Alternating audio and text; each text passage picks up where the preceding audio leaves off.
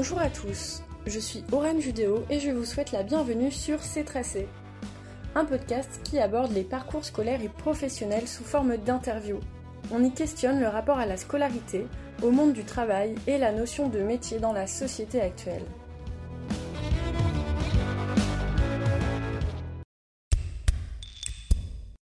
Étant le dernier épisode, et y abordant deux sujets, la durée se voit être rallongée pour ne pas amoindrir la qualité du contenu. J'espère que cet échange vous animera autant que moi. Aujourd'hui, je vous présente Anouk, à mi-chemin entre le doublage de voix et l'accompagnement dans les écoles démocratiques. Il s'agit des prémices d'une potentielle slasheuse. Oui, car Anouk alterne entre deux univers bien distincts et ne souhaite pas avoir à choisir l'un ou l'autre. Elle nous fait découvrir le fonctionnement des écoles démocratiques, nous raconte des anecdotes pleines d'entrain et nous partage sa passion pour le doublage de voix.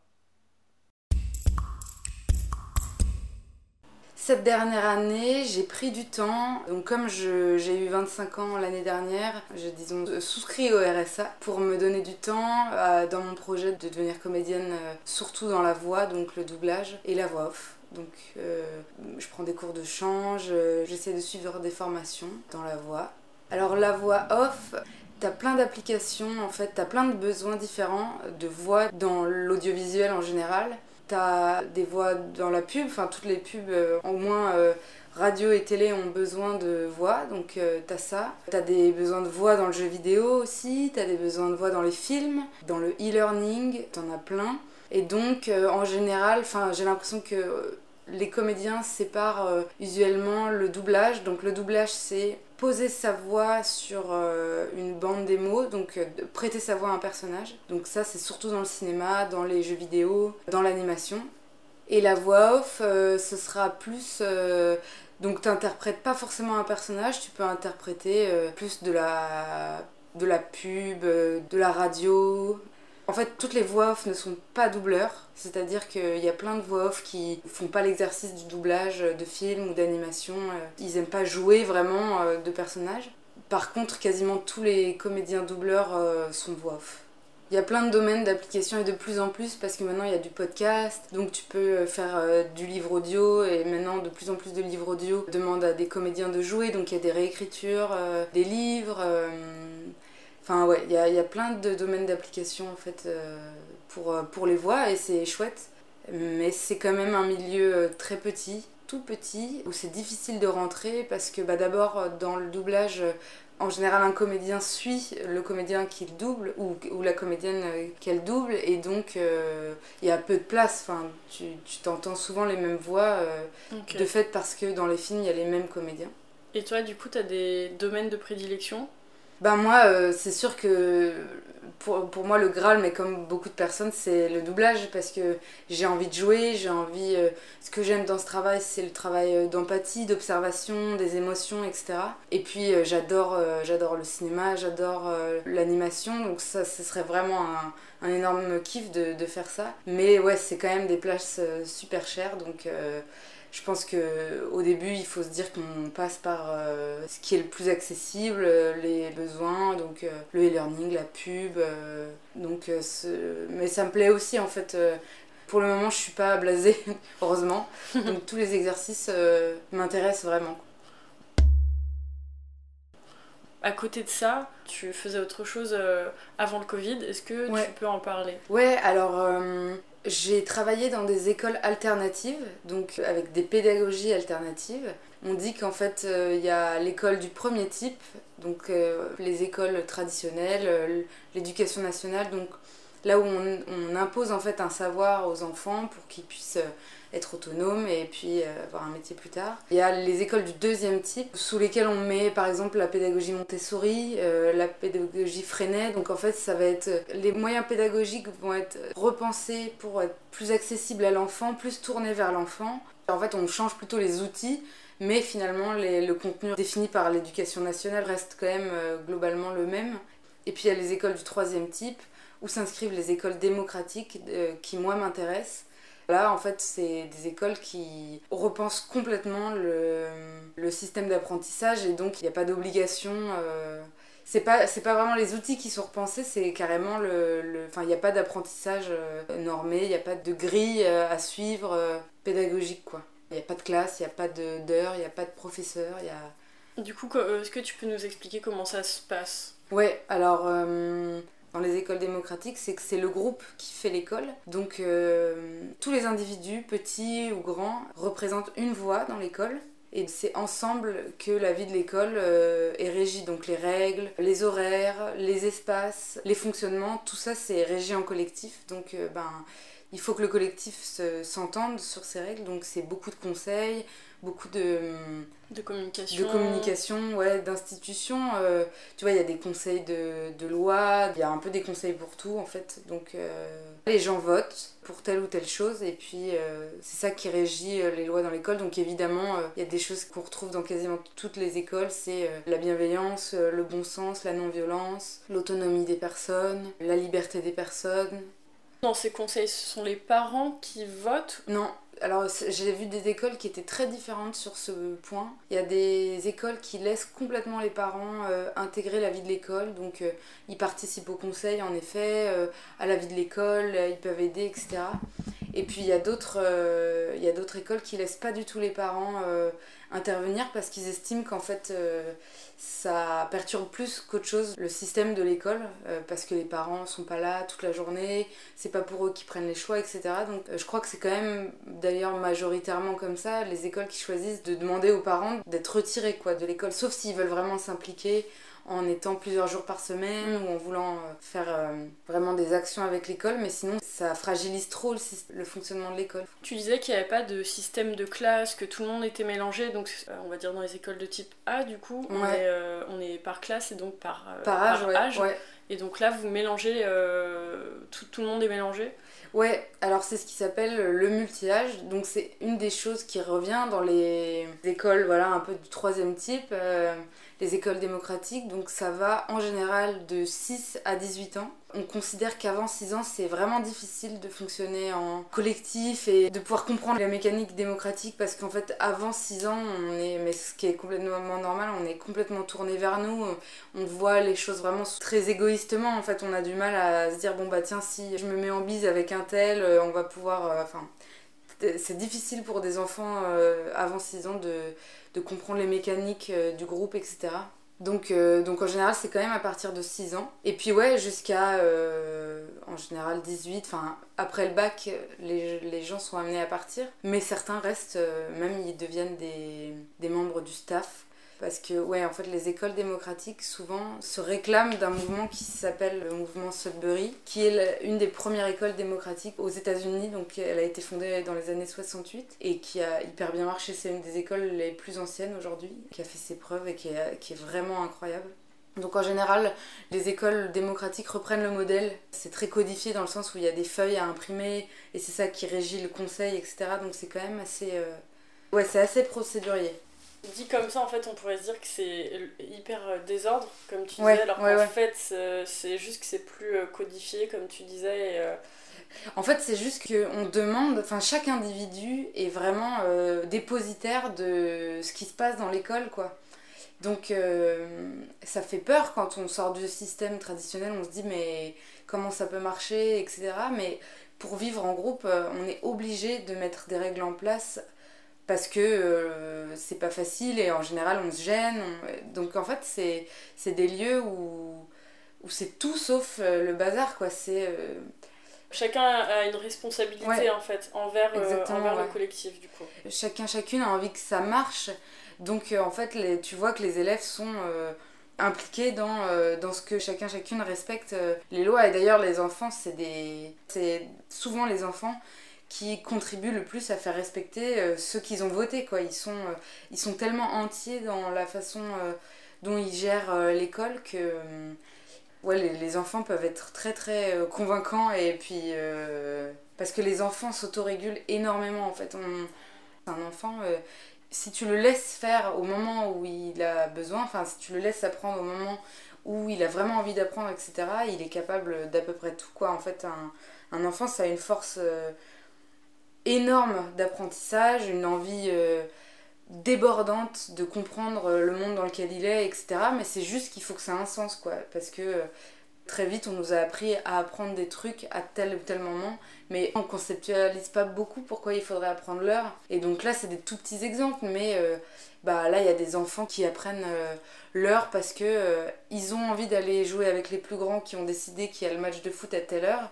Donc des tout petits, bien avant que tu vois, dans une école traditionnelle, on aurait appris l'heure, bah ils apprennent l'heure parce qu'ils se disent putain, j'ai pas envie de rater le match, il faut que, il faut que je l'apprenne l'heure. Mais du coup, c'est un besoin, donc ils apprennent l'heure euh, en quasiment une ou deux journées, ça devient, ça devient tout simple. Et tout est comme ça en fait, tout est comme ça. T'as des élèves qui ont toujours pas appris à lire, mais qui vont apprendre à lire en un temps record quand ils auront l'envie ou le besoin, tu vois, pour tel ou tel truc d'apprendre à lire.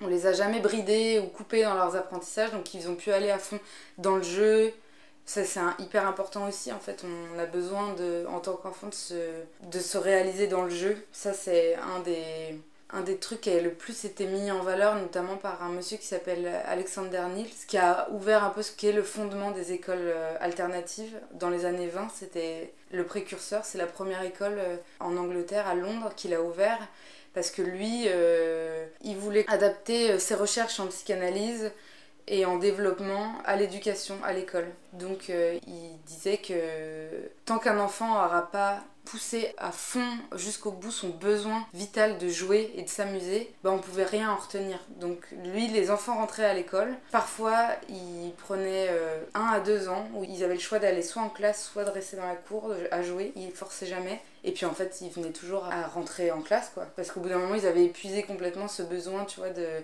bah, se réaliser dans des trucs euh, imaginaires, euh, de s'inventer des choses. Et puis, bah, à un moment, ils rentraient à l'école dans les écoles où toi tu as pu être, il y a un nombre max à, atteindre ou euh, il y a plusieurs personnes qui régulent? Parce que j'imagine que si chacun euh, veut apprendre des choses différentes, est-ce qu'il y a quelqu'un pour aider à apprendre mm. ou comment ça se passe? Ouais, alors c'est vrai que du coup, le, l'équilibre d'une école euh, elle tient beaucoup dans les élèves, enfin les gens qu'il y a dans l'école. Parce que c'est vrai que moi j'ai eu des expériences euh, différentes. Je suis allée dans une école qui est près de Rennes qui s'appelle Noésis et qui a commencé avec euh, assez peu d'élèves, mais il y avait déjà euh, un très très bon groupe d'adultes qui étaient là et donc qui étaient assez sûrs du projet, ils regardaient dans la même direction. Donc il y avait trois adultes avec des compétences assez différentes. Et dès le début, il y avait une dizaine d'élèves et il y avait euh, c'était assez, assez éclectique dans les âges. Il y en avait euh, deux ou trois de 10 ans. Euh, il y en avait un pendant longtemps qui était il y en avait un seul de 15 ans. Donc lui c'était vraiment le plus grand. Mais c'est hyper important qu'il y ait des grands en fait. C'est vraiment très important. Et puis il y avait plusieurs élèves dans les âges de 7-8 ans. Ça se passait comme ça. Et en fait l'école a pris énormément d'ampleur. Donc aujourd'hui ils sont beaucoup plus. Je pense qu'ils sont au moins 20-30, je dirais, dans le collectif. Je sais pas où est-ce qu'ils mettent la limite. eux, je sais pas du tout où est-ce qu'ils mettent la limite. Mais, euh, mais ouais, il y, a plein d'âges euh, différents. Et ça se passe que. En fait, il y a des adultes qui sont là pour assurer la sécurité des enfants, assurer que tout se passe bien, qu'il n'y ait pas de débordement. Il y a quand même euh, vraiment des lignes à pas franchir, quoi. Mais bah, sinon, les élèves, ils arrivent entre 7h et 9h le matin. Et pareil, le soir, ils peuvent partir entre 16h et 17h. Enfin, il y a des moments de départ euh, progressifs.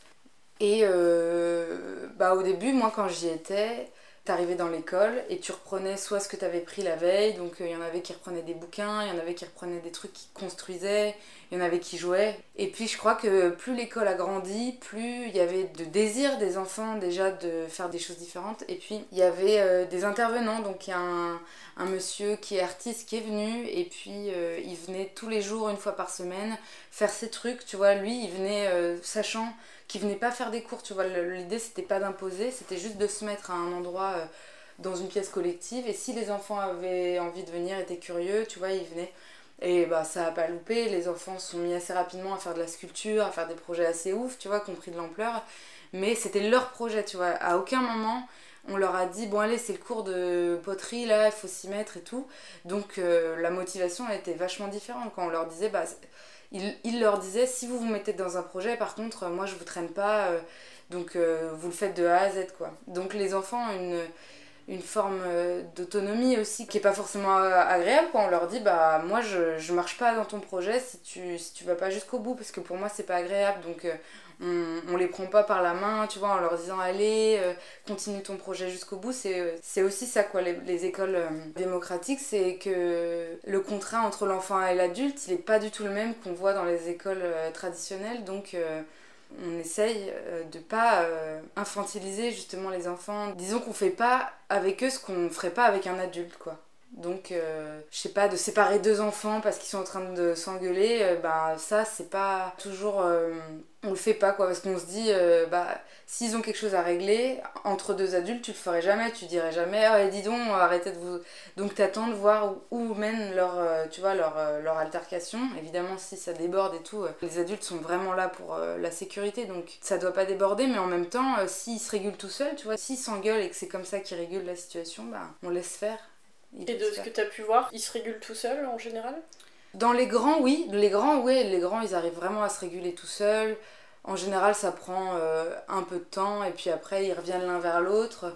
Parfois, il faut un peu de médiation, mais comme avec les adultes, en fait, il faut de la médiation sans, euh, sans dire bah t'aurais pas dû faire comme ça et tout, juste dire bah ok, qu'est-ce qui se passe, est-ce que je peux vous aider? Ah ouais, t'arrives pas, ok, je comprends et tout. Et puis aussi, il y a des recours, donc les feuilles euh, que tu demandes à remplir en disant bah voilà j'ai eu un problème avec un tel j'aimerais bien que on fasse un conseil pour régler cette histoire. Et en fait c'est très moi j'ai trouvé que c'était assez rébarbatif parce que du coup à chaque fois qu'il y a un truc tu vois tu remplis une feuille et tout. Et en même temps ça permet euh, de beaucoup régler les petites embrouilles tu vois parce que les enfants ils comprennent que bon il va falloir faire une feuille il va falloir donc souvent ils se disent ouais non est-ce que ça vaut vraiment le coup? Bon non ça vaut pas le coup allez on se prend pas la tête pour ça. Les élèves passent quand même euh, le bac alors ça c'est aussi une très grande question qui est beaucoup posée par les parents parce que ça c'est sûr ça inquiète. Beaucoup de parents se disent mais comment est-ce qu'il va rejoindre euh, bah, le milieu professionnel après et tout? Tout le monde est très différent. Il y a des enfants qui décident de partir de l'école euh, l'année du bac ou l'année avant, qui rejoignent le système traditionnel pour passer euh, avec une école. Et puis il y a d'autres élèves qui veulent le passer en, en candidat libre. Ça, c'est un des trucs euh, aussi euh, obligatoires pour ces écoles, c'est de proposer à ces élèves tout le matériel euh, bah, traditionnel d'apprentissage. Tu es obligé d'avoir les manuels qu'ils trouveraient à l'école, parce que s'ils en ont envie, ils doivent pouvoir ouvrir un livre de leur niveau et d'avoir de l'aide par mm. un adulte. Ça, c'est quelque chose qu'on doit leur garantir. quoi.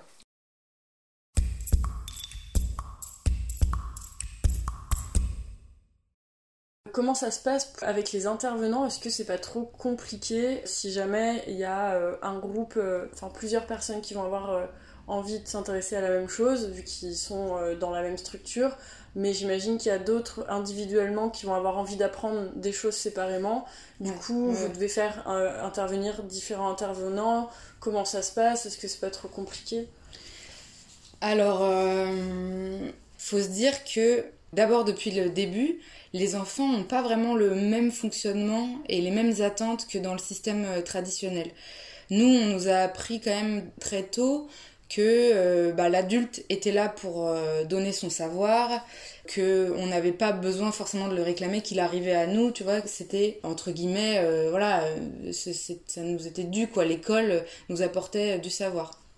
Ce qui est différent, c'est que comme on n'impose rien et on, ne demande rien aux enfants, toute leur curiosité et tous les sujets qu'ils ont envie de creuser, ils le font euh, eux-mêmes à fond. En fait, leur curiosité est tellement forte et importante et comme elle n'est pas restreinte, eh ben ils vont aller jusqu'au bout, vraiment jusqu'au bout de, de, cette curiosité. C'est hyper têtu un enfant, vraiment c'est quand il veut un truc ou quand il a décidé un truc, il va aller jusqu'au bout, c'est très déterminé, il, s'accroche quoi, il s'accroche vraiment. Et donc quand ils ont des envies ou des besoins d'apprendre euh, quelque chose, c'est très naturellement qu'ils viennent vers les adultes ou qui tirent les choses vers eux pour, euh, pour connaître. Donc ils vont très facilement ouvrir un livre, ils vont très facilement faire une recherche, ils vont très facilement venir vers nous en nous disant bah j'ai besoin de ça pour ça, euh, comment je peux le faire, etc. Et donc en fait ça vient plutôt comme ça dans les écoles, donc les besoins sont assez ciblés. Donc je, je crois pas qu'il y ait vraiment de difficulté à gérer ce, ce, truc de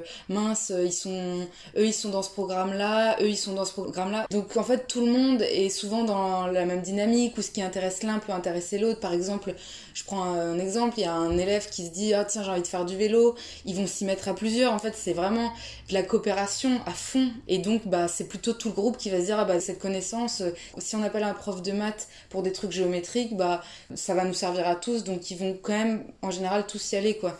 C'est assez rare d'avoir euh, pour un enfant un truc spécifique et puis il y a beaucoup de profs qui travaillent euh, dans ces écoles, c'est beaucoup de profs qui ont envie de changer de fonctionnement et qui ont trouvé dans ces écoles euh, quelque chose qui leur plaisait plus. Il y a aussi beaucoup de gens à la retraite, des intervenants qui viennent euh, pour aider gratuitement, des bénévoles, ça c'est beaucoup dans le multi-âge, il y a aussi beaucoup d'aînés en fait qui viennent et qui et qui sont super parce qu'ils aident vachement dans l'équilibre euh, des enfants, de trouver un peu de calme, un peu de respect, qui écoutent euh, voilà l'expérience des autres. C'est quand même quelque chose qui arrive souvent, j'ai l'impression. C'est beaucoup des lieux d'expérimentation. Ces écoles, ça serait vraiment prétentieux et, et, pas réel de dire oui, ça marche toujours super bien, super, de la même façon, etc. Non, c'est faux. Je pense que ça dépend beaucoup, beaucoup du collectif. Ça dépend de la volonté de chacun, de qui veut quoi exactement, parce que parfois on se rend compte qu'on n'a pas les mêmes envies et donc euh, très vite le projet peut ne pas marcher. Et c'est beaucoup d'expérimentation. En fait, je pense que les gens qui se mettent dans ces écoles, ils n'ont pas la, la volonté de dire ah bah nous on fait mieux, c'est c'est de la merde l'éducation nationale etc. C'est plutôt bon bah on n'est pas vraiment heureux avec ce qu'on nous inculque à l'école. La preuve, il y a plein de gens qui font plein d'études et puis finalement euh, ils décident de se reconvertir euh, dans des choses beaucoup plus liées à la nature, beaucoup plus en retrait, etc. Donc les gens se disent bah on va juste essayer autre chose quoi.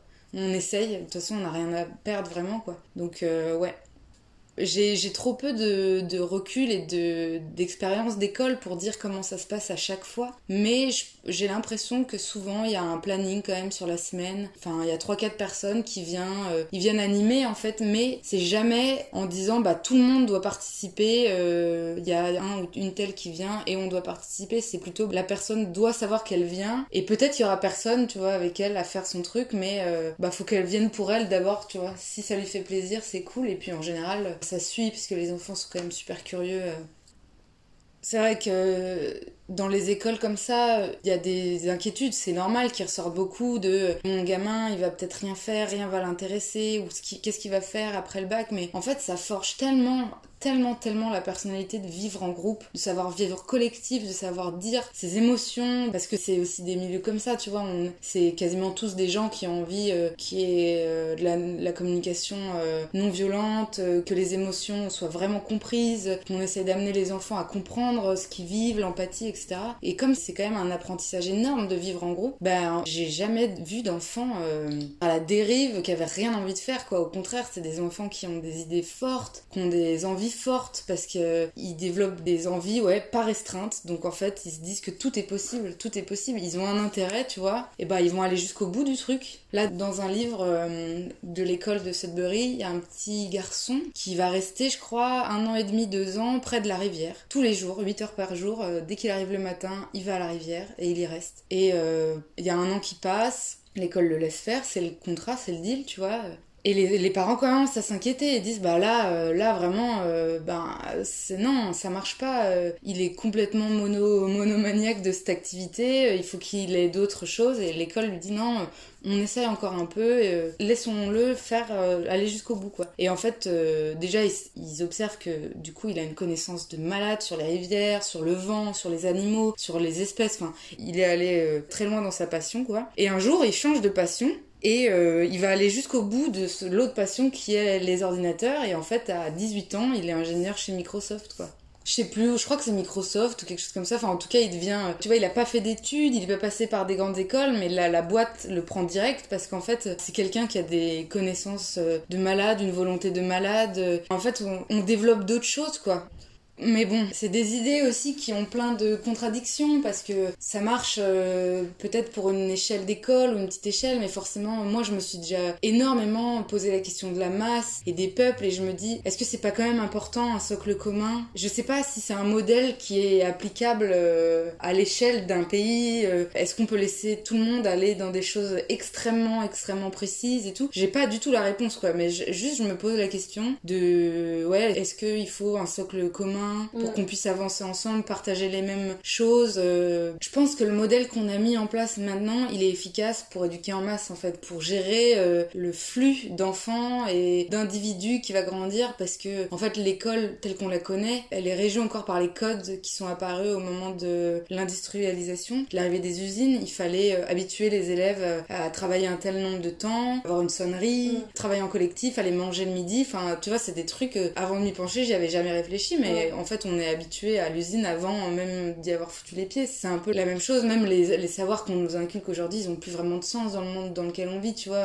On apprend des trucs qui nous servent pas, mais qui étaient utiles à l'époque où euh, il fallait que chacun ait des notions de calcul un peu pour les machines parce que tu savais pas dans quel euh, corps de métier t'allais, etc. L'école est un peu dépassée aujourd'hui, quoi. Il faudrait en tout cas peut-être que ça ait plus de sens pour que qu'on mm. soit moins déconnecté des apprentissages et de, de ce qu'on devient une fois euh, qu'on est adulte quoi j'ai l'impression qu'on se retrouve de plus en plus à se dire merde euh, qu'est-ce que j'ai envie de faire euh. Bah, en parlant de scolarité, est-ce que tu peux. on va revenir un peu sur ta scolarité. quel, quel, chemin t'as as fait un peu Est-ce que déjà, on va dire, vers le, la primaire collège, t'avais déjà des matières ou des passions qui t'intéressaient fortement? À l'école, euh, je m'ennuie quand même pas mal. Ouais, je m'ennuyais pas mal. J'aimais bien, j'aimais bien plutôt les matières littéraires quand même. Les trucs euh, où on pouvait euh, un peu euh, inventé ou je sais pas broder des trucs quoi. J'aimais pas euh, les maths où tu pouvais pas du tout sortir du cadre euh, où c'était comme ça.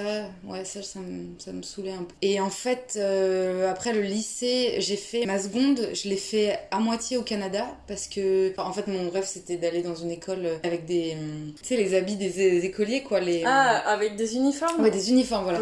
Je voulais absolument un uniforme et aller dans une école anglaise. C'était vraiment mon truc.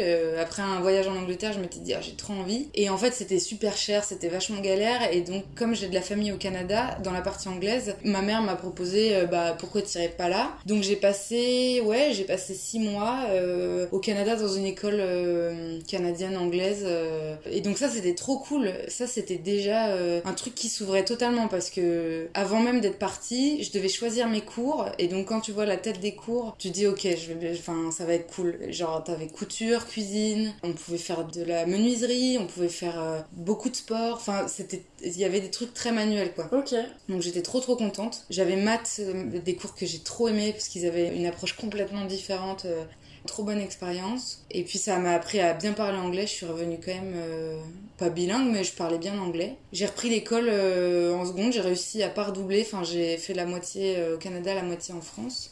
Et même avec toutes ces activités, le programme était quand même similaire, vu que tu dis que tu as pu reprendre la suite en France sans lacune Ah non, c'était pas du tout pareil, ouais. Du coup, je trouve que c'est quand même pour dire à quel point euh, c'est pas d'importance vitale de rater. Euh, enfin, ouais, j'avais raté un bout d'année, j'avais pas du tout vu les mêmes trucs en physique, en chimie surtout et tout. Enfin, je crois pas que ça m'ait dérangé, quoi. J'ai... Mm, mm. Je crois pas que j'ai bossé plus que les autres et je suis vraiment pas une bonne élève euh, spécialement. J'ai juste repris l'année comme elle était et tout. Enfin, Bon, j'ai jamais brillé, hein, mais ça s'est bien passé, quoi. Mm. C'était pas, c'était pas terrible de reprendre l'année en cours. Euh. Et au moment où il fallait choisir, euh, où il fallait choisir les études supérieures, du coup, comment ça s'est passé pour toi? Est-ce que tu avais déjà du coup des idées? Euh, Qu'est-ce que t'as fait Ah ouais non c'était hyper compliqué. Ma terme je l'ai hyper mal vécu. J'ai vraiment l'école là c'était vraiment dur. Fallait vraiment que je sorte de l'école.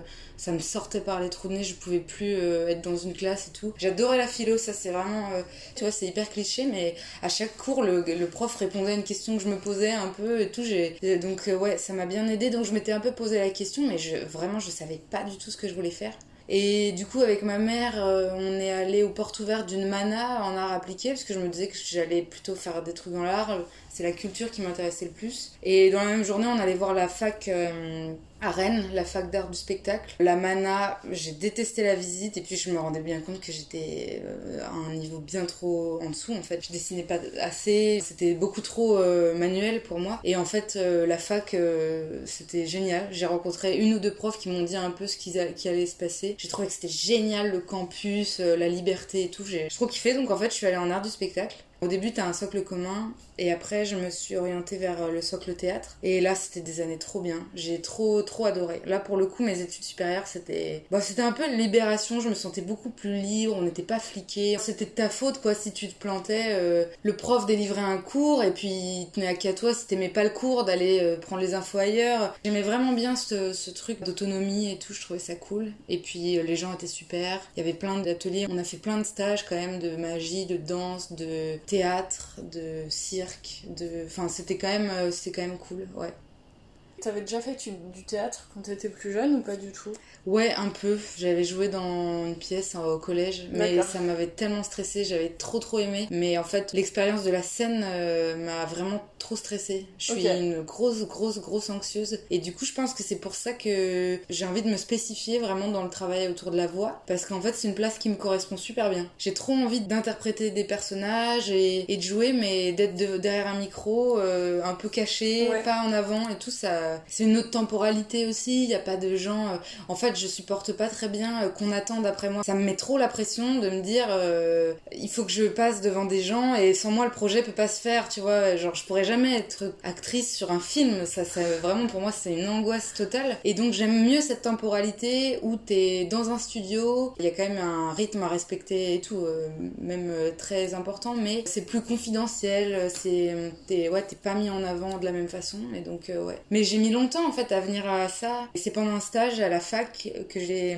j'étais assistante de post-production dans une société. Donc la post-production, c'est ce qui s'occupe une fois que le film est produit et monté. C'est un studio qui va s'occuper de l'étalonnage, donc de la couleur, du bruitage, du sous-titrage et du doublage. Et donc euh, j'ai fait un stage là-dedans et j'ai découvert bah, ce qu'on appelle les amphis, c'est là où ils enregistrent. Donc euh, c'est une petite salle toute calfeutrée. Et puis t'as un ingénieur qui est avec toi, un directeur de plateau. Et puis je voyais des comédiens. Là vraiment j'ai un... Ça a fait tilt. Ouais, euh, ça a fait-il, je me suis dit, je veux faire ça. J'aime trop. Enfin, je me suis dit, je veux faire ça et en même temps, je me suis pas dit que c'était un métier en fait. Je me suis dit, ah, j'ai envie de faire ça, euh, ça a l'air trop bien, mais je savais pas trop comment on arrivait là. J'avais pas trop non plus envie de faire d'école de comédien, comédienne. Donc euh, ça a pris quand même du temps pour revenir euh, dans ma tête quoi. J'ai su que je voulais faire un truc autour de la voix. Je me suis mis à chanter beaucoup dans des chorales, j'ai pris des cours de chant, mais ça en a parallèle, pris du coup, ouais, en parallèle. ouais. Parce qu'après, j'ai continué mes études au Canada, j'y suis retournée. Ah, t'es retournée au Canada, ok. J'y suis retournée parce que j'avais une image super du Canada. Bon, ça s'est pas du tout passé comme, euh, ah. comme prévu. Je devais faire un master, au final, je l'ai pas fait. J'ai plutôt voyagé et j'ai pas continué mes études parce que j'avais envie de faire et c'était encore trop théorique. Tu l'as commencé et tu l'as arrêté Ouais. C'est un master de De théâtre euh, au Canada, mais en fait, on n'a pas l'équivalence au Canada. Par exemple, si tu pars en niveau master, là-bas, t'es en licence. Ils ont une année de plus nous. Et donc, euh, je retournais un peu dans les cours que j'avais déjà vus. J'avais l'impression vraiment de perdre mon temps un peu. Euh, déjà que j'étais pas très fan euh, des bancs d'école et tout. Donc, ouais, j'ai choisi de pas suivre ce truc. J'ai plutôt voyagé. Et en fait, c'est en revenant, j'ai fait mon service civique dans l'école.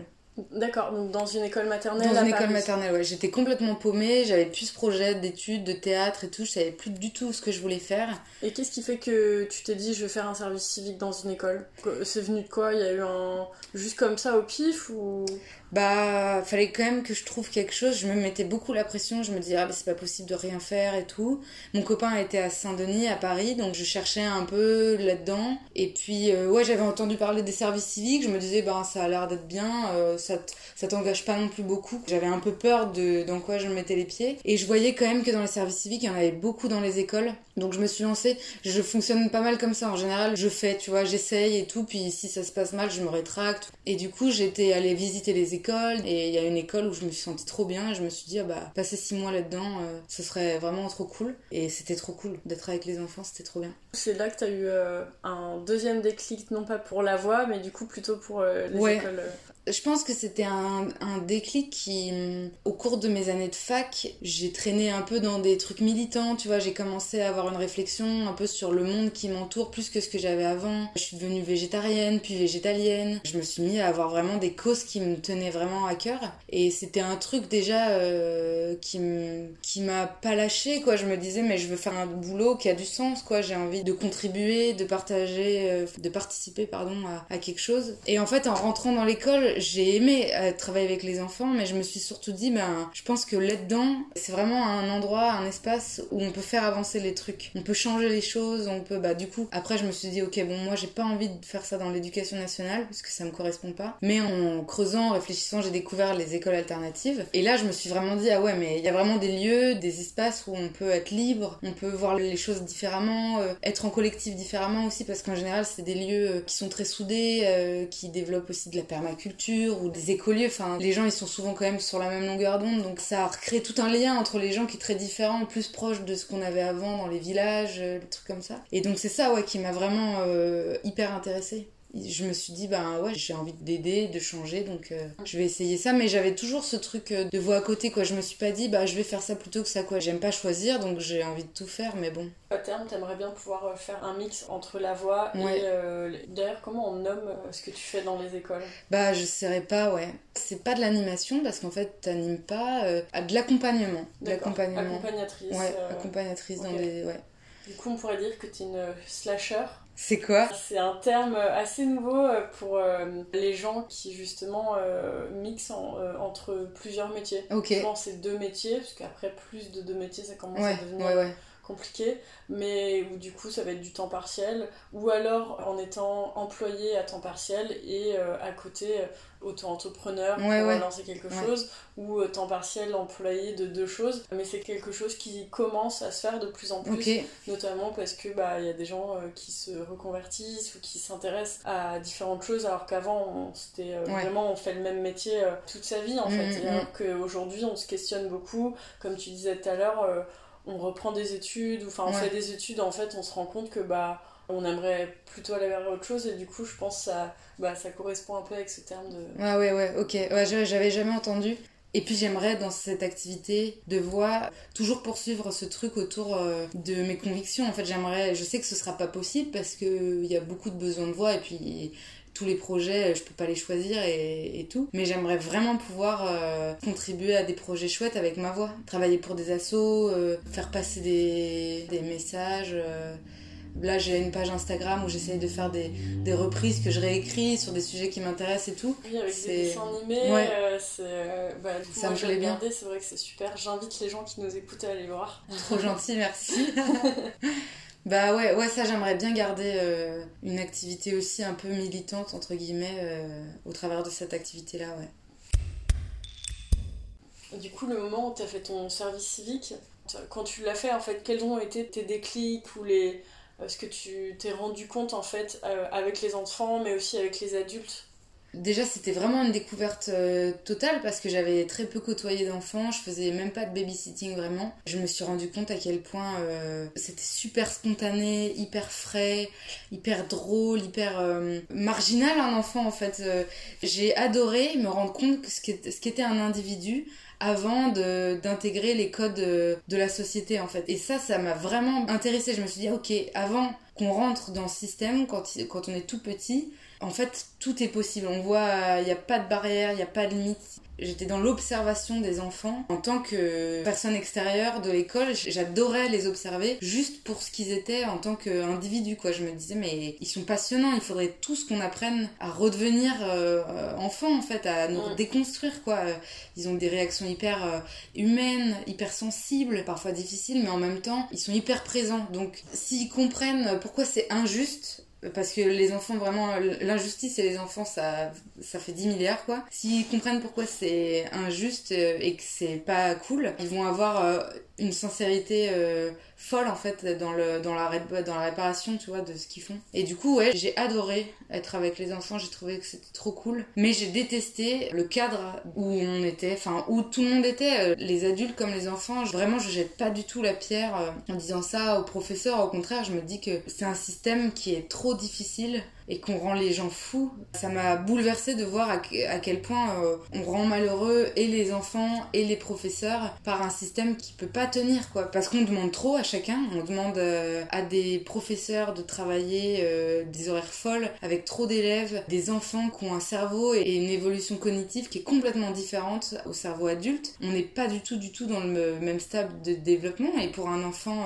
de 6 ans, le rangement, la perception du bruit, la perception de l'ordre, elle est complètement différente. Donc euh, un adulte, il va apposer ses envies sur euh, un, enfant, oui, qui cognitivement euh, est pas sur la même longueur d'onde. Donc en fait, c'est trop dur à gérer quoi. Pour un adulte, c'est trop fatigant de devoir entre guillemets faire la police ou de reprendre autant d'enfants. En fait, ça m'a attristé de voir des gens passionnés par leur métier, mais aussi aussi fatigués, aussi blasés, aussi mal parce que on demande juste des trucs pas raisonnables quoi. On demande aux enfants pareil à un âge où ils ont qu'une envie et c'est normal dans leur développement euh, de crier, de sauter, de courir partout. C'est irraisonnable un enfant, tu peux pas lui dire de pas le faire parce que c'est ce dont il a besoin pour se développer vraiment, pour avoir une perception du monde et une perception de lui. Il a vraiment besoin d'être dans cette intensité en fait. Euh, puis ils ont beaucoup d'énergie euh, physiquement et tout. Et du coup, je, trouvais ça trop triste en fait qu'on leur demande d'être assis pendant un tel nombre d'heures, chose qui était super difficile. Donc en fait, quand tu les lâches dans la cour, ils sont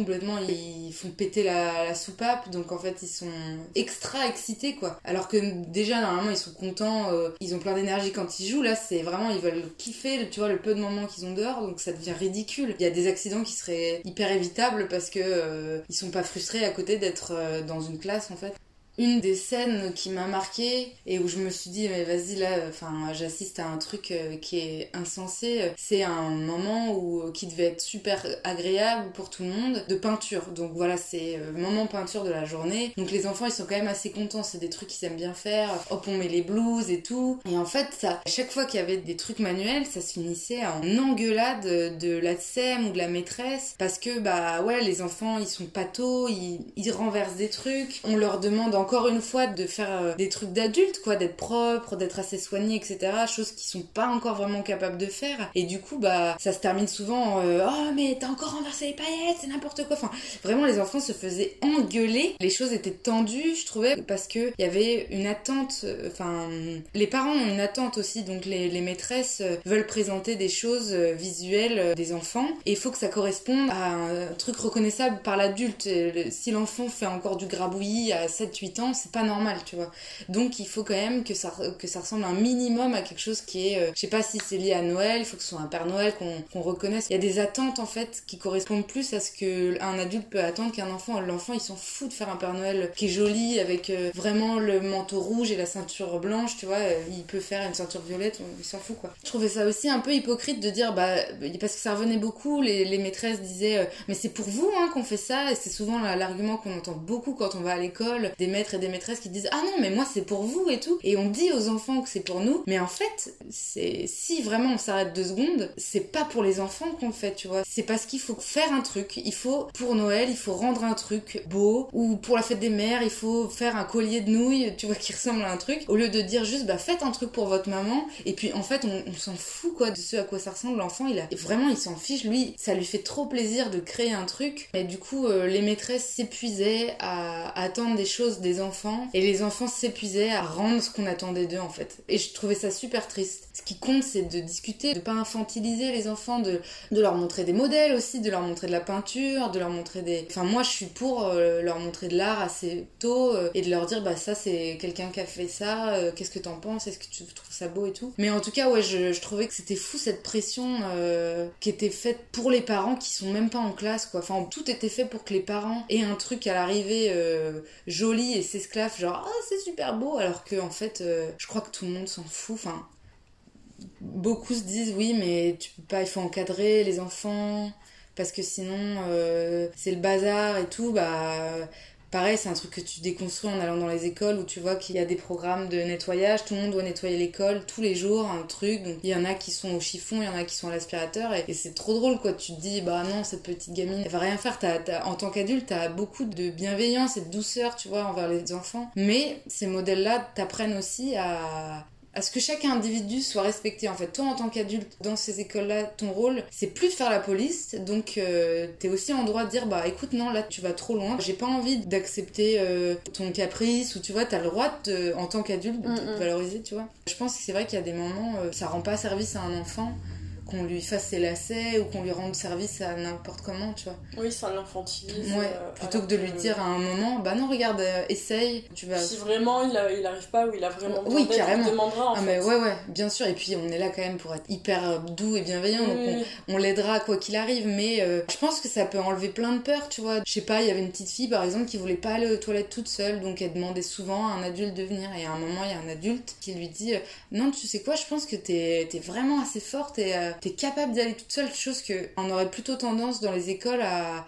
En fait, ça dure moins longtemps de dire à un enfant ok je t'accompagne et tout plutôt que de prendre un moment avec lui et en lui disant bah je pense que ta peur là elle est pas fondée t'es forte tu vas y arriver et tout et du coup euh, il y a une adulte qui avait pris ce temps là et en fait l'enfant elle allait aux toilettes toute seule après et elle était super fière c'était devenu sa fierté quoi elle disait bah je vais aux toilettes toute seule et tout donc j'ai l'impression que c'est quand même aussi au service de l'enfant quoi de pas être euh, dans le service tout le temps quoi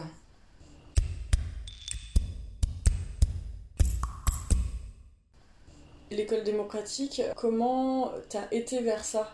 Bah j'ai été vers les écoles alternatives. D'abord, je me suis dit, ok, bon, bah, il y a des systèmes qui fonctionnent différemment, et on a plusieurs, tu vois, il y a Montessori, il y a Freinet, il y a Steiner, ouais, il y en a d'autres, mais ça, c'est quand même les plus connus. Et, bah, j'ai regardé, en fait, un peu ce quels étaient les fonctionnements et puis euh, ça me correspondait pas forcément et puis j'ai vu les écoles démocratiques et là je me suis dit ah bah ça euh, un truc euh, où tout le monde est égal et tout le monde a une voix et tout se joue à l'échelle du groupe ça me convenait bien ça a fait sens ouais je me suis dit que est-ce qu'il faut faire quoi? Est-ce qu'il y a des formations ou comment ça se passe pour entrer dans ce milieu-là? Non, en fait, c'est quand même assez récent, donc maintenant il y en a de plus en plus en France des écoles, bien qu'elles se fassent euh, déglinguer par euh, l'État. En fait, l'État a clairement pas envie et se montre hostile vers ces écoles qui voient de plus en plus d'enfants euh, qui en sortent très bien, mais du coup qui ont un cursus différent. Donc probablement c'est une sorte de menace. Enfin, c'est une concurrence. Ouais. Moi je le vois comme une menace. D'ailleurs, il y a une mouvance aussi de parents assez aisés parce que ces écoles malheureusement elles sont encore très payantes parce qu'elles sont pas subventionnées par l'État et donc il y a toute euh, une mouvance de parents assez aisés qui mettent leurs enfants là parce que pour eux euh, c'est la liberté en fait enfin ils veulent le meilleur pour leurs enfants donc ils se disent bah dans un monde où il y a de plus en plus d'auto-entrepreneuriat où maintenant tu crées ton entreprise t'es ton propre patron et tout bah je vais mettre mon enfant là en fait. C'est là où il a le plus de chances de gagner dans ce monde quoi. Parce que euh, dès le début il a été avec ses codes de se débrouiller tout seul d'être en collectif etc plus par rapport au côté voix, cette année du coup tu t'es mise au RSA et tu fais des formations. Tu fais quoi du coup comme type de formation? Alors pour le moment, j'en ai fait qu'une parce que c'est des formations ultra chères. C'est vraiment c'est 1700 euros à peu près la semaine. D'accord. Ah oui, la euh, semaine. Ouais, la semaine. Donc c'est vraiment euh, c'est vraiment cher. Après c'est super euh, qualitatif. Tu, tu bosses à Donf pendant une semaine. Tu rencontres des gens très très pros qui ont une grande expérience. Donc vraiment, je pense que c'est incontournable ces formations là. Mais donc là, j'en ai fait une à Montpellier qui était géniale. Donc pendant une semaine, T'as 8 heures par jour à peu près d'atelier, donc t'es dans un studio et tu t'entraînes, tu passes sur plein d'exercices différents. Donc euh, du doublage, de, la pub, tu t'entraînes à, à faire des personnages, à inventer des personnages avec ta voix, etc. Donc c'était ouais, c'était une formation géniale avec Damien Laquet qui est euh, la voix des lapins crétins, la voix officielle. Donc mmh. lui, il fait vraiment plein plein de choses. Il a une voix euh, couteau suisse. Euh. et avec Brigitte Lecordier qui est la voix de Sangoku par exemple ou de. Ah, elle, a, elle, a, fait Oui Oui oui, ok, je vois, je vois. Donc c'est une dame pareille. On la voit beaucoup euh, sur les réseaux euh, sociaux en ce moment. Ouais, elle est super active, ouais. Elle a, elle a un, cœur immense. Enfin, tous les deux, ils ont des... J'ai eu trop de chance de tomber sur des gens euh, aussi, aussi cool. Donc j'ai fait ça dans, avec un studio, le studio workshop à Montpellier. Et voilà, ce qui est bien, c'est que ça t'ouvre euh, enfin ça t'entraîne déjà ça moi ça m'a permis permis aussi de voir si c'était ce qui me plaisait de faire ça beaucoup et si euh, j'avais euh, quelque chose à faire en fait dans ce milieu tu vois parce que je m'étais jamais confrontée à des professionnels. J'ai pris des cours de chant pour placer un peu mieux ma voix pour apprendre à respirer. Puis l'idée ce serait de continuer les formations mais comme c'est cher faut que soit je travaille en parallèle soit que je fasse beaucoup d'intermittence, enfin que j'arrive à avoir mon statut d'intermittente, parce que quand t'es intermittent, t'as le droit à des formations. Selon ton ancienneté, enfin tes heures d'intermittence, mm. t'as le droit à des formations plus ou moins chères, et j'aimerais bien du coup faire des heures pour euh, me former quoi. pour continuer les formations. Et du coup, pour avoir le statut d'intermittente, c'est compliqué ou je sais pas si c'est compliqué. Euh, oui, quand même. ça dépend. Ça dépend ce que tu fais. Il faut faire des heures, donc ce que ce qui t'appelle aussi des cachets. Un nombre d'heures que tu dois avoir euh, cumulé au total dans certaines entreprises ou enfin de certains cachets. Ouais, c'est 507. Voilà, c'est 507. Et après ça, tu obtiens ce statut. Exactement. Ok. Exactement. Selon que tu sois musicien ou comédien, c'est pas la même chose, et selon que tu, tu sois voix off non plus. Parce que forcément, euh, quand t'es comédien, tu passes beaucoup de temps sur un plateau et t'en passes peut-être moins dans un studio ou enfin tu vois les temporalités sont différentes selon le corps de métier. Quand tu chantes c'est pas la même chose. Tu peux faire une prestation de 4 heures et euh, on va te compter euh, un ou deux cachets. Enfin euh, bon ça je vais pas trop m'aventurer sur ce sujet là mais ouais tu comptabilises tes heures. Un cachet égale un nombre d'argent et puis une fois que tu as tout rassemblé, tu dis bah voilà, je veux déclencher mon statut intermittent. Et donc en fait après tu auras un an pour refaire le nombre d'heures qui est demandé pour avoir ton intermittence. D'accord. Et en fait avoir ton son intermittence, ça veut dire il y a des moments où tu vas travailler et des moments où t'as pas de projet parce que tu es dans les milieux culturels. Donc en fait c'est l'assurance de pouvoir travailler à des moments, mais aussi quand tu n'auras pas de travail, tu seras rémunéré quoi. Mm. Tu as une sorte de chômage. Quoi. Oui, que tu un, une sécurité en fait tout simplement. Ouais, ouais.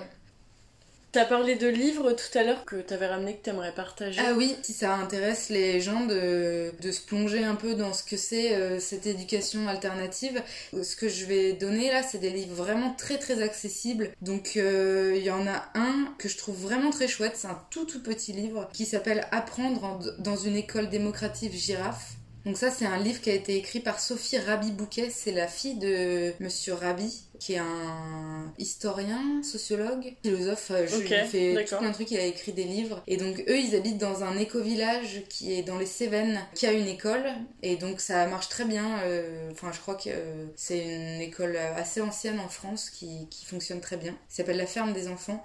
Et donc voilà, là, en, vraiment quelques pages, c'est très court. Elle explique, je pense, les, les, traits principaux. les bases, Les bases, ouais. Aussi sur l'école américaine, je peux conseiller l'école de la liberté de Daniel Greenberg. Là, c'est quasiment que de l'expérience, donc c'est hyper agréable à lire. Tu vois, t'as as la vie des enfants, euh, des exemples d'enfants. Bah, par exemple, l'enfant qui est au bord de la rivière, euh, c'était dans ce livre-là où tu suis juste des profils plutôt. Et euh, voilà, il y a Libre pour apprendre de Peter Gray. Donc ça, c'est un peu la bible de toute l'éducation alternative et démocratique plutôt. C'est un livre un peu plus théorique, donc c'est peut-être pas le premier que je lirai, sauf si vous avez envie de directement euh, vraiment avoir les bases et tout, mais il est, il est assez simple à lire, mais il est quand même plus épais, plus costaud. Et puis ben, c'est le livre qui a un peu fait que toutes les écoles se sont fondées à partir de lui. C'est Libre aux enfants de Summerhill, donc l'école de Summerhill euh, qui s'est fait dans les années 20, c'est une des premières écoles avec euh, monsieur Alexander Niels qui est un psychanalyste. Il a fait une école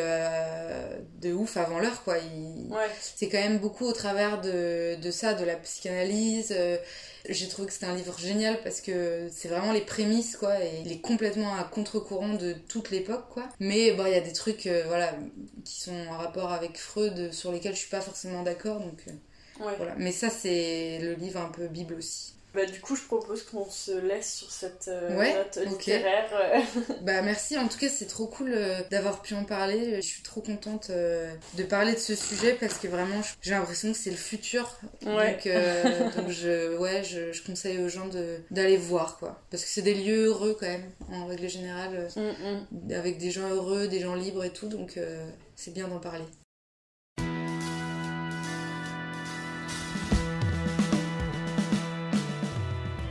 Ce podcast est produit par Timmy. Retrouvez-nous un lundi sur deux pour découvrir de nouveaux récits aussi uniques les uns que les autres.